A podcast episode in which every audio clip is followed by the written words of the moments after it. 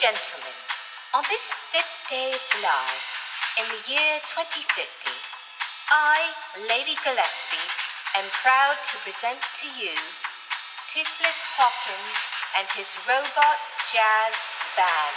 I one, two, three, four.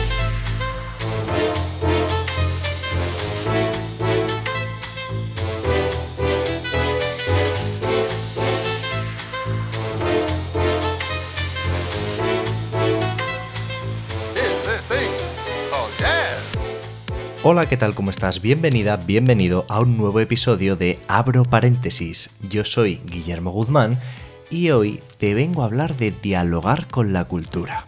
Con las obras culturales siempre terminamos dialogando, ya sea por nuestra experiencia previa, por lo que nos ha parecido esa obra cultural, por la influencia que creemos que ha tenido en nuestra vida o que tiene a nuestro alrededor, siempre dialogamos con la cultura. Y como cualquier diálogo, a veces esa conversación también se convierte en una discusión. Y eso es un poco lo que me ha pasado a mí con el libro del que te vengo a hablar hoy. Y es que he discutido un poco con él. El libro se llama Palabra de AAA, Progresismo para transformar la realidad en las grandes producciones de videojuegos, y está escrito por Daniel García Raso. Lo podéis encontrar en la editorial de Héroes de Papel y se lanzó hace muy poquito, en realidad. Este libro cuenta con la peculiaridad, y por eso me apetecía traerlo hoy, de que dialoga con la cultura, porque dialoga con el videojuego de maneras muy específicas y que iremos desgranando poco a poco en este podcast. Como te decía antes, me he peleado un poco con la lectura de este libro a lo largo de todas sus páginas pero la verdad es que dándole vueltas después y con el reposo que creo que siempre necesitan este tipo de ensayos, creo que tampoco habla mal del libro, que me haya peleado con él y que incluso te diría que es en parte un objetivo cumplido del libro, porque palabra de AAA, si algo tiene en su naturaleza, creo que es cierta provocación, cierto espíritu de ir a contracorriente porque sus tesis se apoyan en hacer una especie de negación de lo que se suele decir acerca del videojuego. Creo que mis problemas con este libro en realidad no están tanto con el fondo del mismo, hay muchas ideas dentro de este libro que creo que puedo llegar a compartir, no de forma plena, porque hay cosas aquí y allá con las que discrepo, pero bueno, eso es totalmente natural. Mm, Es muy difícil encontrar dos pensamientos que funcionen de la misma manera. Pero sin embargo, creo que el problema de este libro está un poco más en la forma y en el enfoque del libro. Pero bueno, vamos por partes. La premisa del libro es muy clara.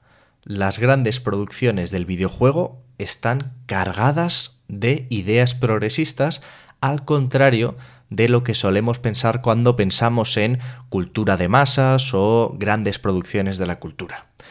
Pero en realidad nadie mejor que Daniel, que el autor, para que te lo explique, así que te dejo con él. Eh, tengo que decir, porque esto es así, que la- a mí la, idea- la inspiración me vino de otro libro que yo leí, que se, de Pedro Ballín, que es un periodista de la vanguardia, que se- el libro se llama Me cago en Godard, ¿no? Eh, ¿Por qué deberías adorar el cine norteamericano y desconfiar del cine de autor si eres eh, culto y progre?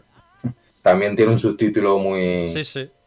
Entonces, Pedro Ballín en su libro planteaba ¿no? que, que el cine de Hollywood, eh, en contra de lo que se suele pensar y que se suele acusar de ser conservador y, y cosas así, pues eh, que en realidad es bastante más progresista, muestra más eh, a las claras eh, pues, héroes comunes ¿no? y críticas a las injusticias o cosas así que, el cine de autor europeo, ¿no? que él, él lo ve como muy encorsetado, en, incluso hasta conservador en ciertos rasgos. Entonces a mí se me ocurrió algo parecido, pero no porque lo indie eh, sea conservador ni mucho menos, sino por cómo un poco se está eh, hablando mal, ¿no? Ya que parece que todo lo triple A es malo, que de eso puedo hablar, ¿eh? O sea, yo Sí. tampoco me, me gusta todo lo triple A. Pero, pero dije, Esto que estamos escuchando es un breve extracto de una entrevista que le hicieron a Daniel García Raso en el canal de Rejugando. La entrevista es mucho más extensa y, bueno, te la dejo en el canal de Telegram enlazada por si la quieres ver al completo para que sepas todo lo que contó allí. Es bastante interesante, así que si el libro te interesa, puede que conocer un poco más a Daniel García Raso, pues te venga bien también. Por ponerte un poco en contexto, por si no estás muy familiarizado o familiarizada con la jerga de la industria del videojuego, entendemos por un juego AAA uno que se ha hecho con un presupuesto alto. Por asemejarlo un poco a un terreno más común, sería, por así decirlo, como una producción de Hollywood. ¿vale? Hablamos de videojuegos que se hacen con altos presupuestos, que cuentan con equipos grandes de personas y que, bueno, pues entran dentro de esa cultura de masas a la que hacía mención antes. En la entrevista, Daniel habla de Pedro Ballín y de un libro suyo que se llama Me cago en Godard.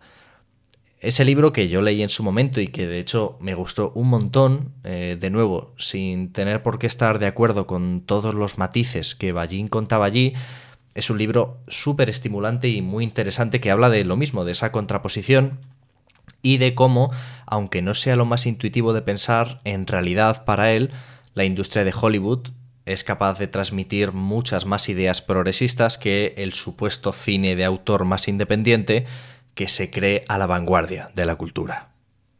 Y creo que esta referencia de Pedro Ballín hace a palabra de AAA un poco esclavo.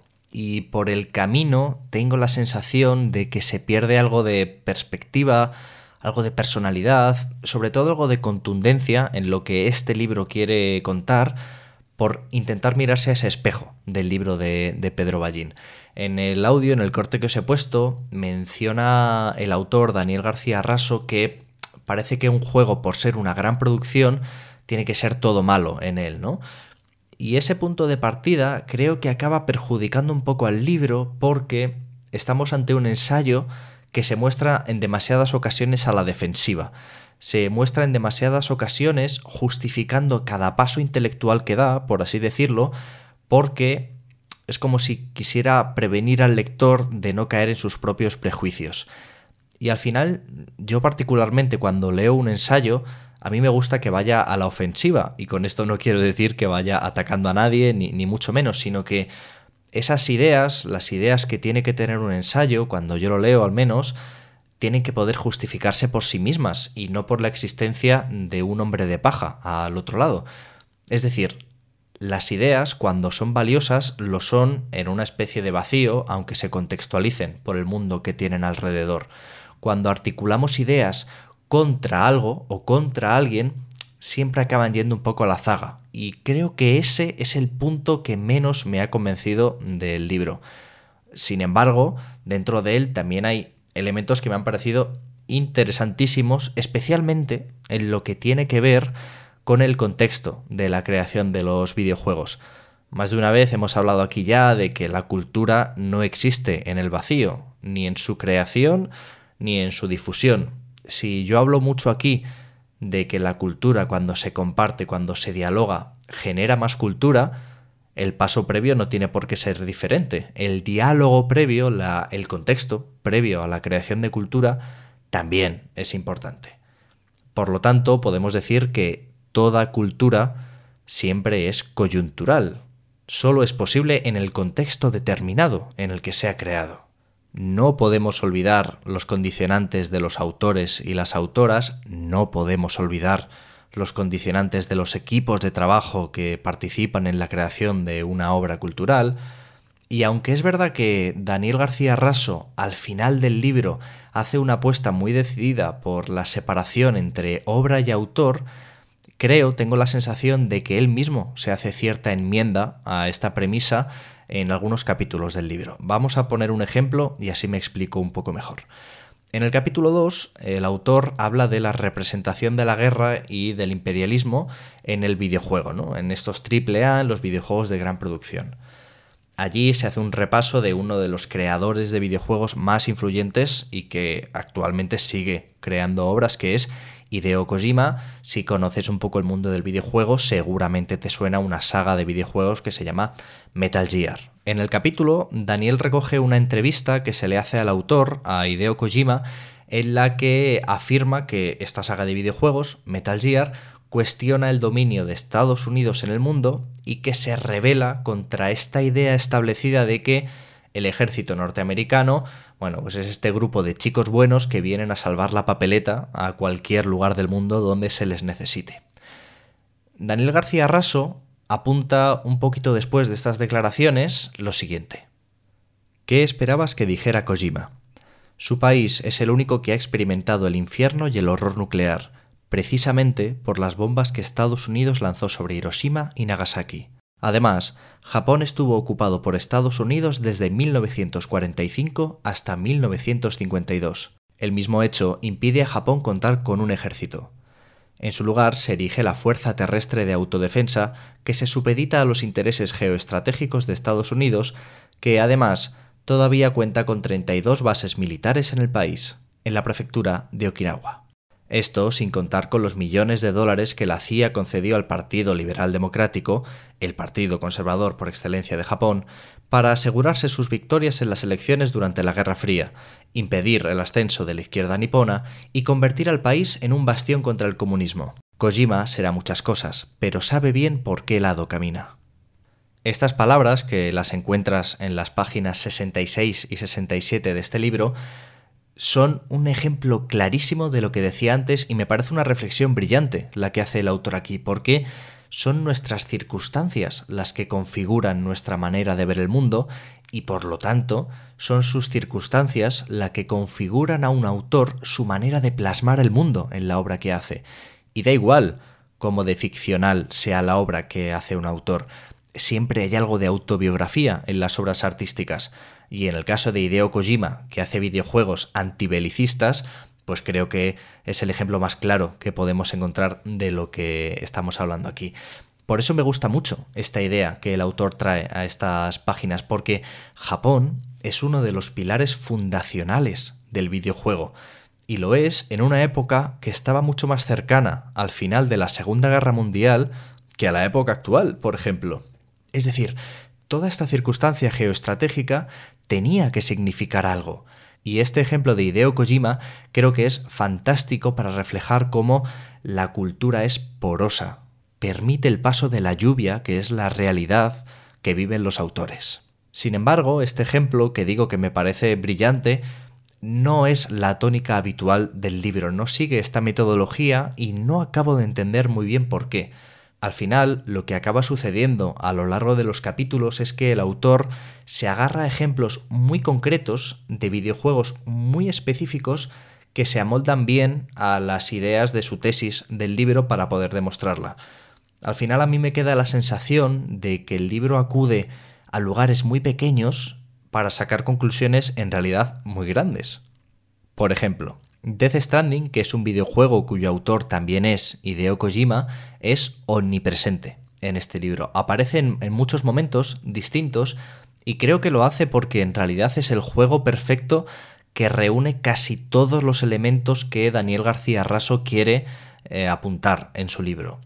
Y al final no deja de estar utilizando un solo videojuego para hablar de una industria que tiene mucha más variedad que eso y en la que seguramente, incluso dentro de los AAA, Death Stranding sea mucho más la excepción que la norma, porque es un videojuego muy especial, con unas temáticas muy especiales, con un diseño muy particular y que de hecho podemos decir que no existe casi nada igual en la industria del AAA y que el propio Hideo Kojima habló de él como la inauguración de una especie de nuevo género. Lo que hace el libro es dedicar cada capítulo a un tema de lo que podríamos llamar la agenda progresista. Y algo que hace muy bien el libro es construir una argumentación muy robusta alrededor de los ejemplos de videojuegos que decide traer relacionados con ese tema de la agenda progresista, pero lo hace de manera un poco cerrada, bajo mi punto de vista, y creo que sería complicado amoldar esos argumentos si cambiásemos los videojuegos que pone de ejemplo. Creo que ha hecho una selección digámoslo así, muy interesada porque ha elegido una serie de videojuegos que le permitían perfectamente ponerle el traje de su tesis sobre esto de que la agenda progresista está muy presente en los videojuegos AAA, pero tengo la sensación de que sería una tesis que aguantaría regular en el caso de escoger, por ejemplo, videojuegos al azar dentro de la industria del AAA. Y pese a todo, pese a que me estoy mostrando muy crítico con esta metodología, vuelvo a lo de antes.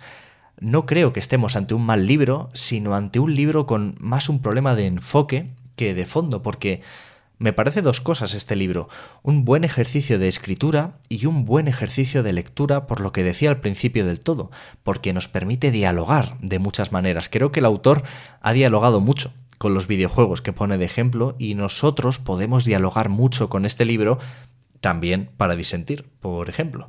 Yo creo que con un enfoque un poco diferente, yo al menos habría peleado un poco menos con, con este libro, porque mi sensación ahora mismo es que entre sus páginas he encontrado algo diferente a lo que yo pensaba que vería leyendo la portada del libro. Esto por lo tanto no lo hace peor libro, pero para mí sí lo ha hecho un poquito peor experiencia, digámoslo así. A mí lo que me parece más estimulante de palabra de AAA es esa exploración de los contextos en los que se crearon los videojuegos al final merece la pena que nos paremos a pensar cómo, cuándo, de qué manera se hacen los videojuegos que disfrutamos jugando. Y hablo de videojuegos ahora porque es el tema que nos ocupa, pero podríamos extenderlo a casi cualquier otra función cultural. La industria del videojuego, por ejemplo, vive asolada por la explotación laboral, que está perfectamente normalizada y perfectamente extendida.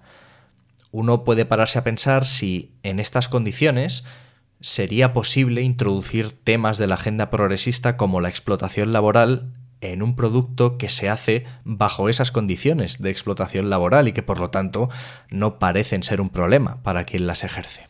Sin embargo, sí estoy de acuerdo con el autor en este caso en que una industria cultural que no se rige bajo ideas progresistas sí puede meter en sus mensajes ideas del progresismo. Al final, el capitalismo es un sistema de márgenes flexibles cuyas fronteras, por así decirlo, se abren y se cierran para dar paso a las ideas que antes vivían fuera del sistema, pero que ahora el propio sistema sí es capaz de asimilar y aprovechar para hacerlas rentables o incluso para seguir vivo. Hay que tener en cuenta que las ideas que atacan al sistema desde fuera, desde dentro, son capaces incluso de legitimarlo por esta apariencia de pluralidad que nos puede dar encontrar voces discordantes dentro del propio sistema. Pero bueno, esta es una discusión mucho más amplia que podremos abordar en otros episodios. Termina Daniel García Raso su libro contando que un juego AAA es tan capaz de transmitir ideas progresistas como un juego indie. Y yo incluso diría más, son más capaces, aunque solo sea por puro volumen y alcance de estas obras. Pero yo creo que sería interesante ir un poquito más allá y preguntarnos, ¿qué ideas caben en un AAA, en un videojuego de gran producción?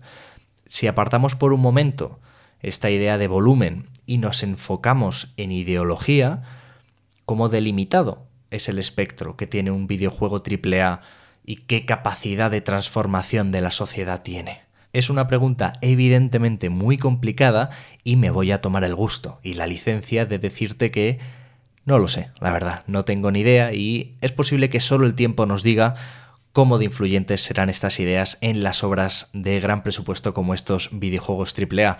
Así que mientras tanto, mm, solo me queda recomendarte Palabra de AAA porque, aunque haya tenido mis problemas y mis peleas con él, creo que es un libro que abre una conversación muy necesaria y que si de algún modo te interesa la conversación ideológica en videojuegos, debería ser un imprescindible en tu biblioteca.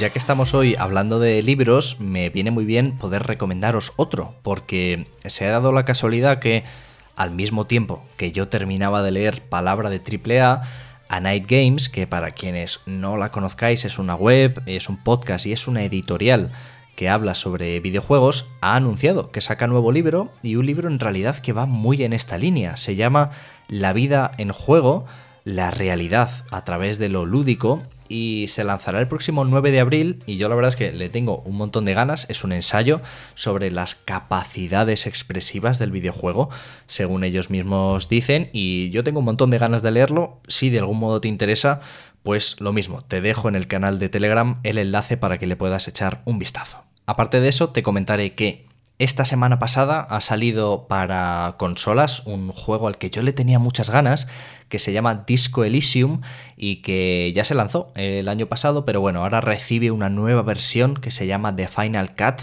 y que antes estaba en PC, en ordenadores, y ahora también se lanza en consolas.